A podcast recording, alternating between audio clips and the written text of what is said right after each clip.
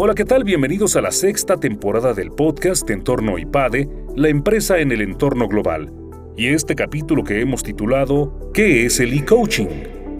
Silvia Cacho Elizondo, profesora del área de comercialización, explica qué es el e-coaching, la importancia a nivel medio superior para que los estudiantes tengan mayor posibilidad de conseguir trabajo y el surgimiento del aprendizaje colaborativo, Además nos comenta el por qué las aplicaciones móviles ayudan en este tipo de apoyo.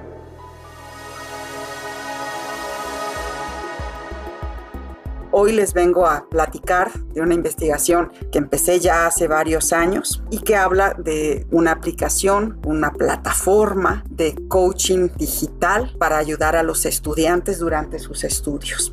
Hacer un proyecto de investigación toma mucho tiempo y se va dividiendo en, varias salidas. En esta investigación tuvimos dos publicaciones importantes, uno con los datos de la muestra francesa y otro artículo publicado ya, hace un año, año y medio, donde comparábamos dos mercados, era el mercado francés y el mercado mexicano. Este es un proyecto, como en muchos de mis proyectos de investigación, no los hago solo, lo hago a través de colaboraciones y ya son varias publicaciones en las que participo con la doctora Niusha Shahidi del EDC París Business School y la doctora Veselina Tosan del EGNAM en Francia. Han sido mis coautoras en varios proyectos y en este en específico, que yo lo voy a definir, lo hemos definido a veces como e-mobile coaching, a veces educational mobile coaching, online coaching, pero el objetivo era sobre todo pues entender los patrones de adopción y las barreras que pudiera tener una aplicación como esta a nivel de nuestros alumnos y del sistema educativo, pensando principalmente a nivel de licenciatura y de maestrías.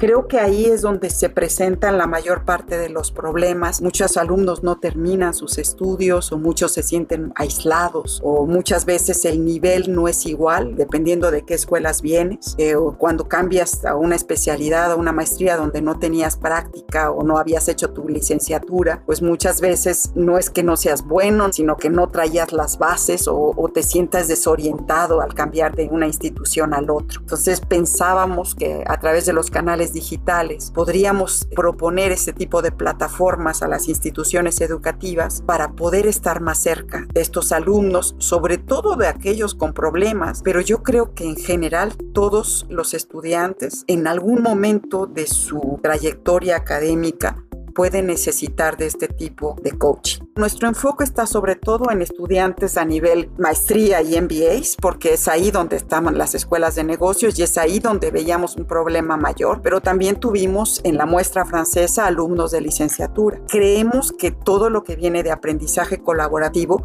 será una gran tendencia para el futuro, tanto a nivel de universidades corporativas como de instituciones de alta dirección como el IPADE o universidades. Por otra parte, hay un boom de todo lo que se llaman las aplicaciones móviles. Las nuevas generaciones están ahí y es una manera de tener un doble impacto, no solamente en el aula física, sino continuar eso a través de esas plataformas digitales. Y también, pues hemos visto que ha habido también aumento de opciones en cuanto a aplicaciones específicamente diseñadas para dar este coaching que antes, especialmente antes de la pandemia, pues lo teníamos uno a uno, pero muchas veces ya las condiciones y el tiempo, las agendas de los profesores a veces también es un problema y pensamos que estas aplicaciones podrían resolver al menos una parte de los problemas de alumnos con dificultades o que quisieran tener una relación más de guía con el faculty. Los objetivos para nuestro proyecto pues era antes que nada proveer un, modelo teórico que pudiera servir y darnos medidas para analizar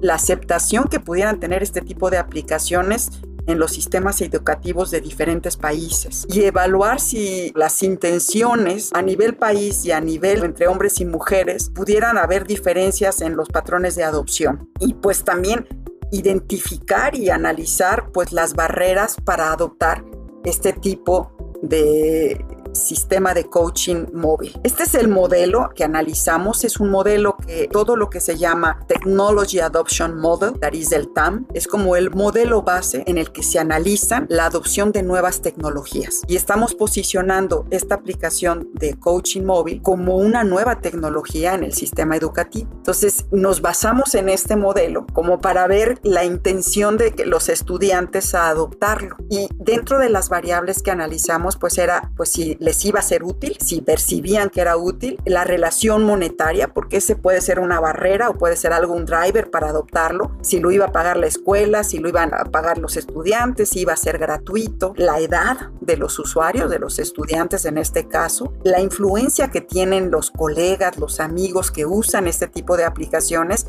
y que pudiera influenciar en, en la tasa de adopción para que fuera más rápida, más fácil. Y luego, pues esa parte de, habíamos visto también las partes simbólicas, ¿no? Puede ser un estatus o podríamos percibir que si tenemos este tipo de coaching, pues es un poco como una necesidad única, más personalizada de, la educación y, y, pues también un mensaje que podrían mandar las instituciones, pues de el cuidado que pudiéramos tener en desarrollar y abrir nuevos canales de comunicación con los estudiantes, sobre todo aquellos con problemas. Este es un servicio, entonces una aplicación es de alguna manera una manera de dar un nuevo servicio y hay una parte que es muy práctica, muy funcional, pero también tiene que servir una parte más hedónica, mucho más de placer, mucho más de casi como algo que pudiera ser, no diría un juego, pero que tuviera una parte lúdica. Entonces probamos varias hipótesis que ese es el proceso que lleva una investigación académica formal y, bien fundamentada para ver la relación entre estas variables. Y tratamos de adaptar el modelo TAM, el de Technology Adoption Model, a un modelo más simplificado que pudiera aplicarse en la adopción de estos servicios móviles de coaching. Y nos concentramos en la utilidad percibida,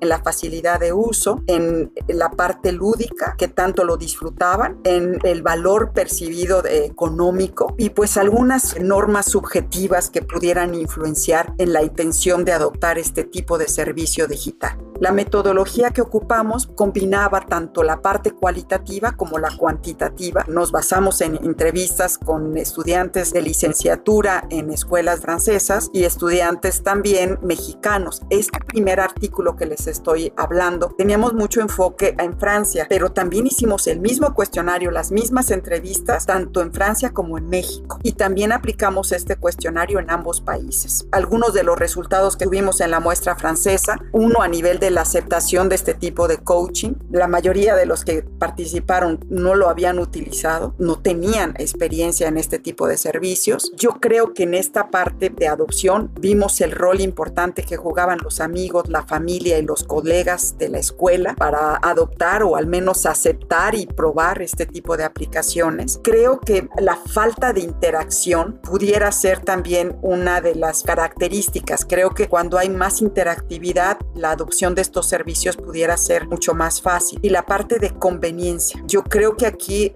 por el tipo de estilo de vida que llevan nuestros estudiantes, el poder tener el coaching en el momento preciso, sin importar las dificultades de traslados, o poder tenerlo a diferentes momentos donde también hubiera pues esa conectividad, ya sea automática, podrían ser chatbots o videos, pero también pudiera haber una interacción uno a uno con el faculty. Entonces, a nivel de la utilidad percibida, yo creo que aquí es muy útil, pero también había en este caso de utilidad, una gran influencia en los patrones de intención de adoptar el servicio. Entonces, creo que para un futuro desarrolláramos este tipo de aplicaciones, tendríamos que fijarnos muy bien en saber comunicar y sobre todo fijarnos en las características que van a hacer que los estudiantes la perciban como una herramienta útil y que les ayude en sus estudios. Y lógico, la otra parte que también eh, encontramos pues muy útil es la parte de facilidad de uso. Si es algo muy difícil de utilizar, la adopción se va a hacer más difícil, la recomendación también y también va a afectar pues que disfruten que cuando menos no les sea una carga el utilizar este tipo de coach. Por eso la parte lúdica es una parte importante para el diseño de este tipo de aplicaciones. Yo creo que el hecho de estar más cerca de nuestro alumnado, no solamente les vamos a ayudar a nivel del conocimiento, de las herramientas para que manejen mejor su tiempo, sino también tendremos esa parte interpersonal de ayuda y de sentirse que están apoyados durante esas etapas importantes de sus vidas, que son sus estudios de licenciatura y de posgrado.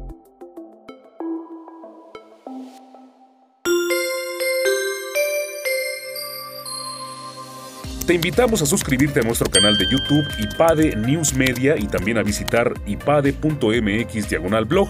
En este sitio vas a encontrar videos muy interesantes, artículos e infografías, todo relacionado con el mundo empresarial de la actualidad. Y por supuesto te invitamos a compartir este contenido.